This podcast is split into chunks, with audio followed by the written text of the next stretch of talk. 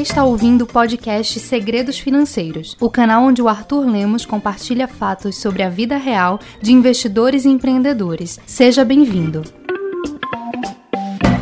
Seja muito bem-vindo e muito bem-vinda a mais uma edição do podcast Segredos Financeiros. Quero falar de um assunto que ninguém aborda claramente assim, né? Mas acontece com você, acontece comigo, acontece com as pessoas famosas, acontece com todo mundo, né?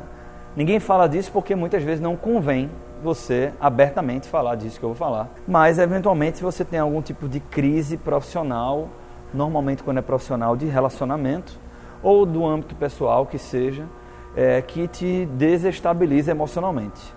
É uma raiva muito grande, uma frustração muito grande e aquilo te tira do centro. E aí você, de cabeça quente, toma uma série de atitudes que não não são inteligentes, você não faria se você não tivesse cabeça quente.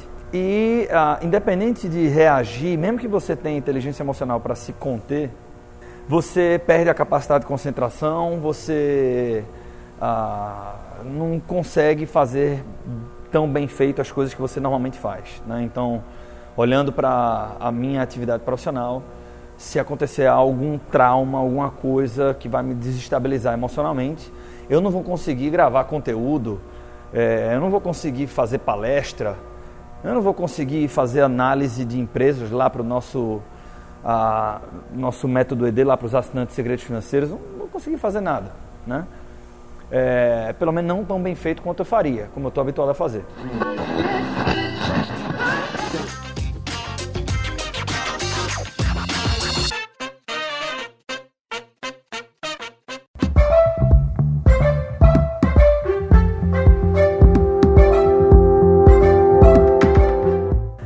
Bicho, é, de onde que vem esses, essas pressões, né? Vem de todo lado. Eu tô gravando esse áudio aqui agora porque eu achei que seria de uma sinceridade muito grande minha falar desse assunto que nem todo mundo tem coragem de falar abertamente é, na hora que eu estava dentro do furacão, né? E estou é, aqui com dois minutos de podcast. Eu acho que isso aqui está funcionando meio que como uma terapia para mim poder entre aspas, desabafar aqui contigo, né? Mas eu prometo que no final tem uma lição aqui, tá? O é, que que acontece? Porra, eu falei um pouco da reforma, né? Ali no começo do ano e tal, não sei o quê. E aí, no começo não, perdão, na metade do ano, né? A gente está se mudando, a Carol, eu e o Artuzinho, né? É, e por uma série de motivos a gente tomou a decisão de fechar um contrato de aluguel em julho em julho e, porra, a gente ia fazer pequenos ajustes que, numa previsão das arquitetas, demorariam dois meses. Eu coloquei três meses no cenário realista, quatro meses no cenário pessimista, né? super pessimista. Era o dobro do tempo, não tinha muita coisa para fazer. E aí, a contratação dos prestadores de serviço, a, a gente é, não contratou tantas lojas. lojas. É, a gente contratou muitos prestadores que são mestres de obra. É, os caras que até têm uma empresa ali e tal, mas é um tá mais para um freelance, né? Então a história do encanador, do marceneiro e tal, essa obra tem dessa turma aí, né?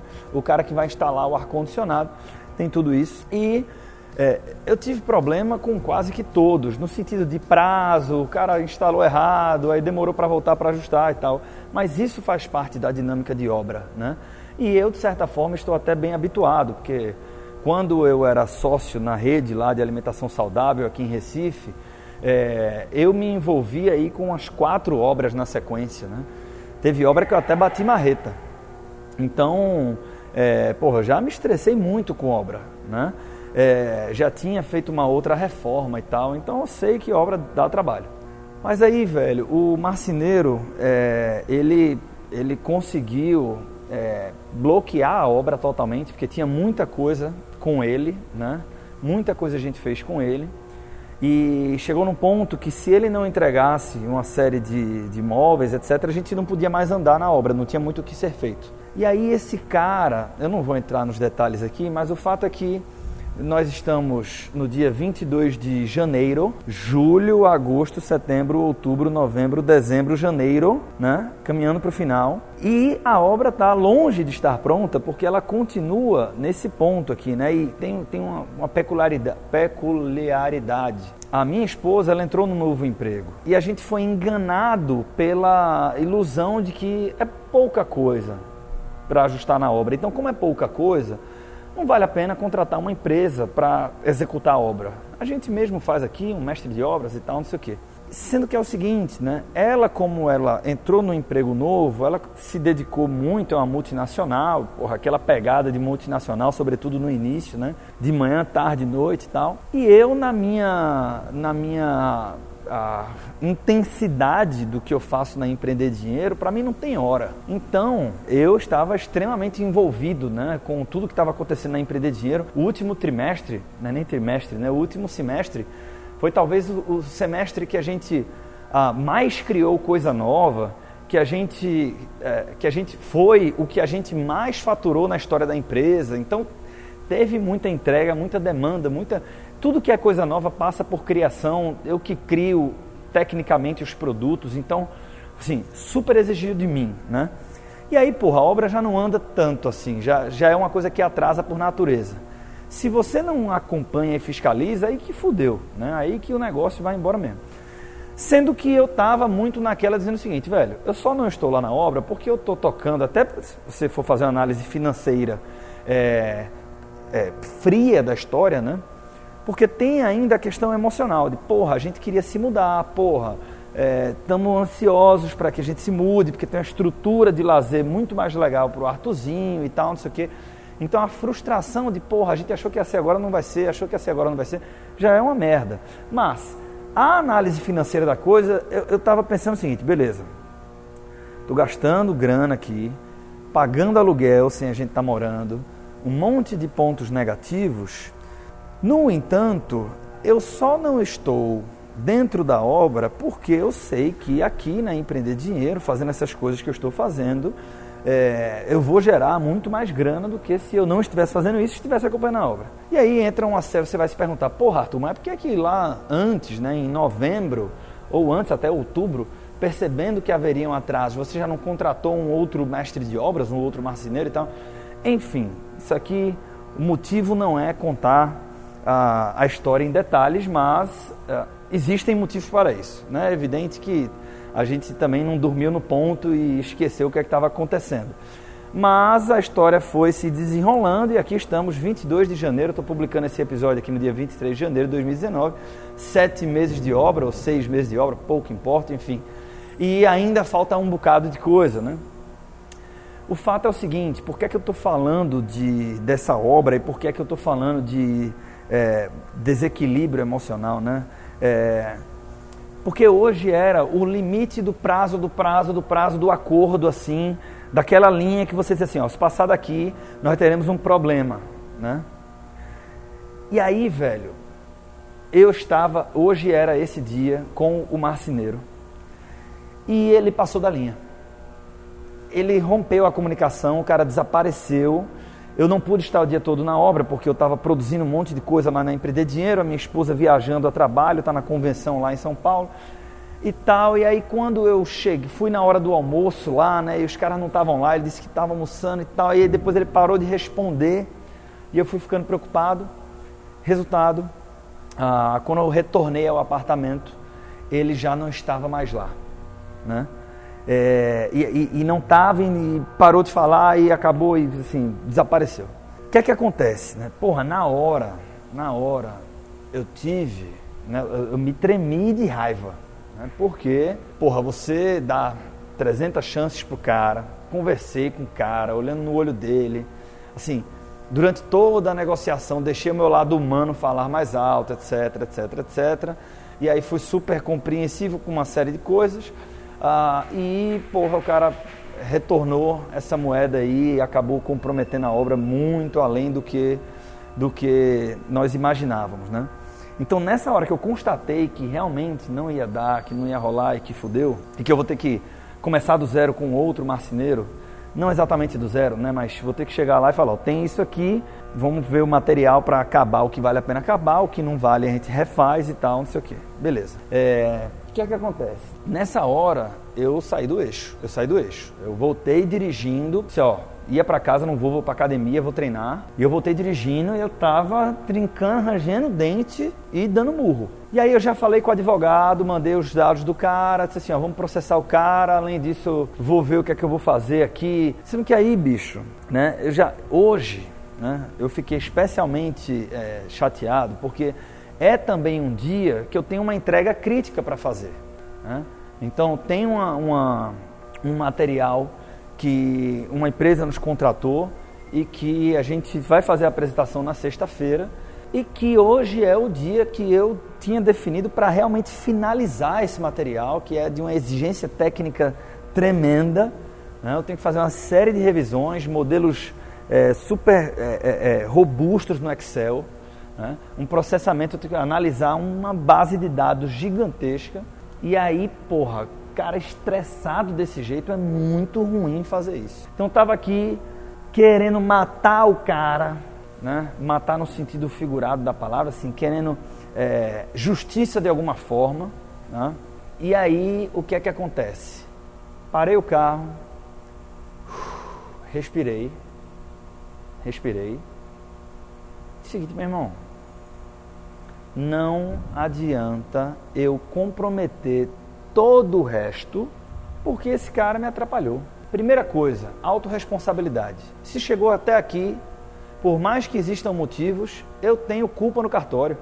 Porra, o cara atrasou tanto tempo. De novo, não vou entrar nos pormenores aqui, houveram motivos para a gente conceder a segunda, terceira, quarta, quinta, sexta, sétima, oitava chance. Mas quem concedeu foi eu. Ponto. Agora as consequências. Uma das consequências possíveis era você dar uma chance e o cara não não é, fazer valer essa chance. Ponto. Então, autorresponsabilidade. Se está aqui, não adianta ficar puto, aí você começa a falar mal com, com, com sua esposa, começa a falar mal com alguém do seu trabalho, começa a botar para fuder para todo mundo, aí você vai compartilhar com as pessoas que trabalham contigo, porra, me desestabilizei emocionalmente e tal, tô puto aqui sem condição. Para quê? Só vai, você vai disseminar a insegurança, né? Aí a pessoa que trabalha comigo, ela vai dizer, porra, tem uma entrega super importante que depende do Arthur, o cara se destabilizou emocionalmente, será que vai sair? Será que vai ficar bom? Não precisa disso. Não precisa. Então, autorresponsabilidade. Primeira coisa. Segunda, né? Que diz respeito ao que eu estava falando agora no final, os relacionamentos. Então, porra, é, a gente né, tem uma, um, uma lógica, uma lógica de acontecimentos, o T. Harv Eker fala disso, dos segredos da mente milionária. E tem coisas naquele livro, que fica até indicação para você aqui, que nos ajuda na nossa vida não financeira, mas que traz impactos para a nossa vida financeira. Uma delas é o que eu vou falar agora. Então, de novo, são coisas, né, os segredos da mente. O livro fala muito de como você deveria se comportar, como você deve reagir aos fatos. E tem muita coisa ali naquele livro que é sobre é, aspectos não financeiros, mas que reverberam na tua vida financeira. Um deles é isso que é aquela. É, é, ele diz o seguinte: ó, é muito importante o que você pensa, porque o que você pensa reflete a forma que você sente, o que você sente reflete as tuas atitudes e as tuas atitudes refletem os teus resultados. Então, se você for perceber, no convívio entre pessoas, o resultado que a gente tem é resposta das atitudes que a gente toma. Se você todo dia vai para o trabalho, cruza com alguém e diz o seguinte: Porra, bom dia, Arthur, bom dia, Arthur, tudo bom, meu irmão? O que é que volta para você? vai voltar um bom dia provavelmente entusiasmado. Sendo que, sendo que a forma que você trata a pessoa, também, o que ela devolve para você, também está muito associado ao que aconteceu com ela. Então vamos lá. Ah, às vezes você dá um bom dia animado, recebe um bom dia muito ruim, um bom dia só se for para você, você tem que entender. O cara dormiu super bem. A esposa dele fez um café da manhã surpresa não pegou trânsito nenhum, achou uma vaga na frente do escritório. Você fala, bom dia, o cara, bom dia, porra, pra cima. Né? Por quê? Porque ele tem bons pensamentos, porra, que dia foda, que dia fantástico. Aí o cara está se sentindo bem com isso. Qual a atitude que ele toma? Um bom dia positivo. Agora, se o cara foi tomar um banho no chuveiro, tomou um choque, não tinha comida, bateu o carro, não conseguiu estacionar, veio andando no sol, tá suado, você dá bom dia pro cara, ele vai dizer, porra, só se for para você. Porque ele estava pensando que, porra, que diazinho, hein? Já começou com o pé esquerdo esse negócio. Puta merda. Tal, tal, tal. O cara tá se sentindo mal, o cara tá se sentindo puto, o cara tá se sentindo. Qual é a atitude dele? Pum. Né? Então imagina, todo dia, se eu digo, é, só se for para você, bom dia só se for para você. A atitude, o resultado que eu vou ter é uma relação ruim com aquela pessoa. O oposto é a mesma coisa. Então, se toda vez que você tratar alguém bem, falar alguém bem, o resultado que você vai ter é essa pessoa vai olhar para você e vai encontrar características positivas. Sobre convívio, se eu pego e fico instalando esse negócio, né, se eu me permito domar pelos pensamentos de raiva, Raiva é uma coisa extremamente benéfica, medo é uma coisa extremamente benéfica, desde que você saiba como usar. Canaliza essa porra pro lugar certo. Então, é, eu tô transtornado com o cara. Né? Me desestabilizei emocionalmente. E agora, adianta eu pegar isso e levar isso adiante? Porra, minha esposa tá numa convenção. Adianta eu virar para ela e falar: caralho, filha da puta, o cara me prejudicou aqui, a gente não se muda mais por conta desse cara, você não sabe, o cara desapareceu e tal. Meu amor, como é que tá o negócio da obra? Amor, tô em cima, deixa comigo, concentra na convenção. Porra, ela vai chegar aqui, eu digo, ó, aconteceu isso, já de cabeça mais fria. Já de cabeça mais fria.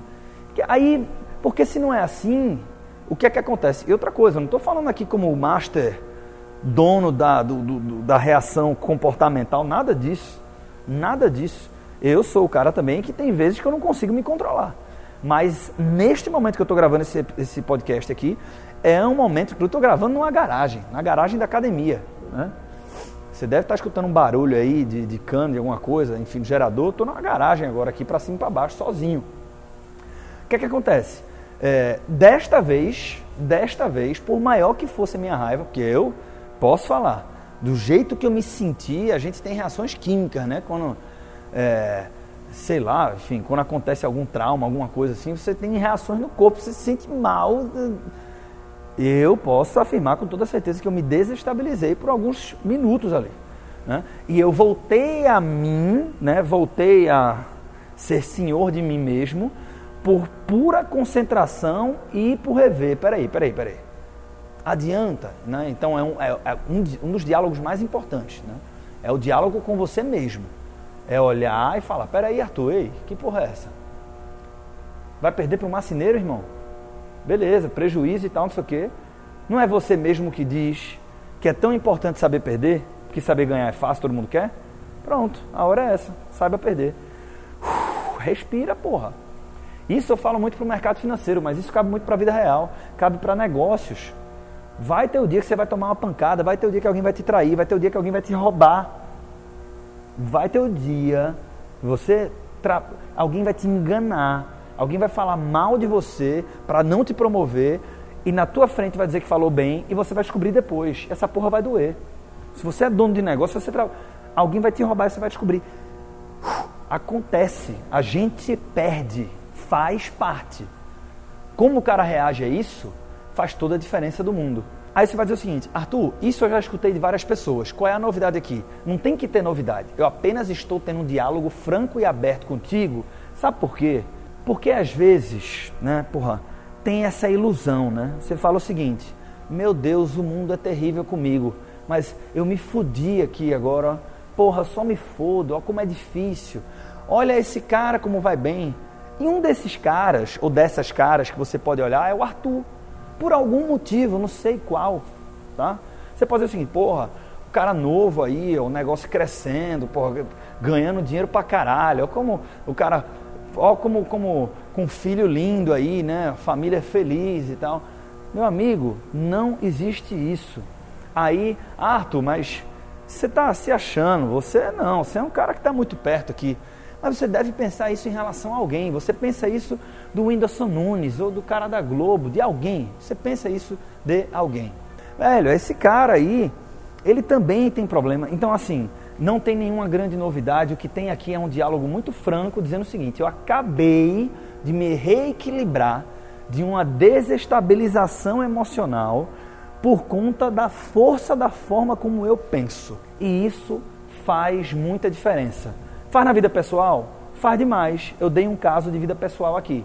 Mas faz muita diferença também nos negócios e nos investimentos.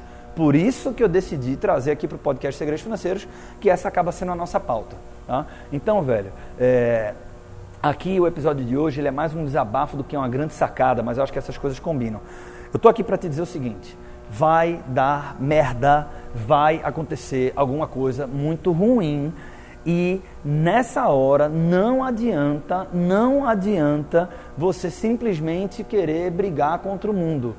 É muito mais inteligente olhar e, e é muito. Você tem que ser duro com você mesmo.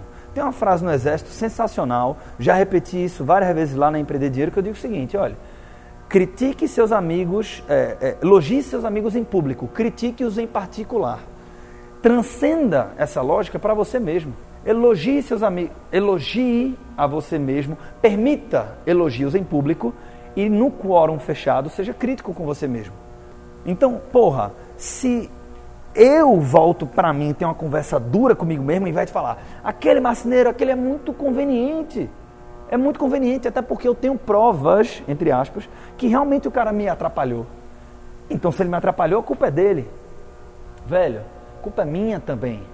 Então, foda-se a culpa é minha. Nos investimentos, mesma coisa. Tem um cara que fala o seguinte: ah, mas que os bancos no Brasil cobram taxas muito altas para crédito, remuneram muito mal o investidor e a inflação. Meu amigo, você não tem autonomia sobre a inflação, você não tem autonomia sobre a taxa Selic, você não tem autonomia sobre a taxa de juros que o banco vai te cobrar. Pode interferir ali, melhorando teu credit score e tal, não sei o quê, mas autonomia você não tem. Você não fala, eu queria baixar, eu queria menos inflação. Não existe. Então, foco nas variáveis que você controla. E nesse momento agora, as variáveis que eu controlo é, velho, o que é que eu posso fazer aqui para buscar justiça? Vou processar o cara, beleza, quais são as formações? Advogado, tá aqui, pum. Que foi? Beleza. E eu simplesmente não vou impregnar pensamentos ruins na minha família por conta disso. Então, até a resposta, né? Até a resposta das pessoas da minha família, de e aí, o negócio da obra andou? Aí se eu volto com, porra, tô extremo, não sei mais o que fazer da vida, tal, quero prejudicar esse cara e tal, não sei o quê. Eu vou implementar em toda. Vê, vê que acúmulo de energia negativa nas pessoas que eu mais amo. Na, na, na, na minha família, dizer o seguinte: ah, eu vou começar a fazer com que eles pensem, eles vão ter raiva do marceneiro também. Eles vão começar a ter pensamentos negativos, vão se sentir mal, atitude e resultado. Então, se eu volto para essas pessoas, se eu volto para minha esposa, volto para as pessoas da minha família, eu digo o seguinte: bicho, não foi dessa vez, não foi com ele, mas assim, já está super resolvido. O que tinha para assim, de atitude para tomar, eu já estou direcionando e já pedi um orçamento para um outro cara, tal, tal, tal. Acho que também não vai demorar tanto. É, é, a mesma coisa, sendo que de uma forma totalmente diferente. Essa pessoa já vai pensar, talvez ela diga o seguinte: porra, o Arthur já está resolvendo, não deu certo, paciência. E aí pronto, eu não, eu não contagiei minha família com energia negativa. Porque, de novo, vai acontecer coisa ruim. Então, lembre-se disso. Isso aqui foi um diálogo aberto. Considere uh, esse papo que eu estou tendo contigo aqui como uma prova de que uh, este é um, um ambiente onde não existem filtros. Realmente falei com o coração aberto aqui, uma coisa pessoal. E realmente isso pega muito do meu ponto de vista. É uma das coisas mais importantes que nós temos e a gente precisa policiar a todo momento. Uh, o que se passa pela nossa mente e como a gente reage aos problemas, para que assim a gente não transforme os problemas em algo maior que nos domine. Beleza? Espero encontrar contigo na próxima quinta-feira em mais uma edição do podcast Segredos Financeiros. Forte abraço.